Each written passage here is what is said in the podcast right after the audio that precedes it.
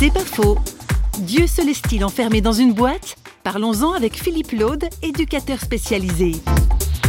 Dieu, il est hors norme. Si on veut le mettre en petite boîte, ça veut dire qu'on va le réduire à un cadre. Petit Dieu que ce Dieu qu'on pourrait réduire dans un cadre. Lui, automatiquement, il explose tous nos cadres. Et ça, c'est intéressant.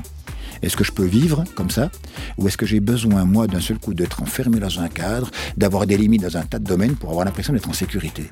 Et si d'un seul coup, je préférerais vivre par procuration ou être conditionné dans un cadre, c'est tout sauf la liberté que le Christ est venu me donner.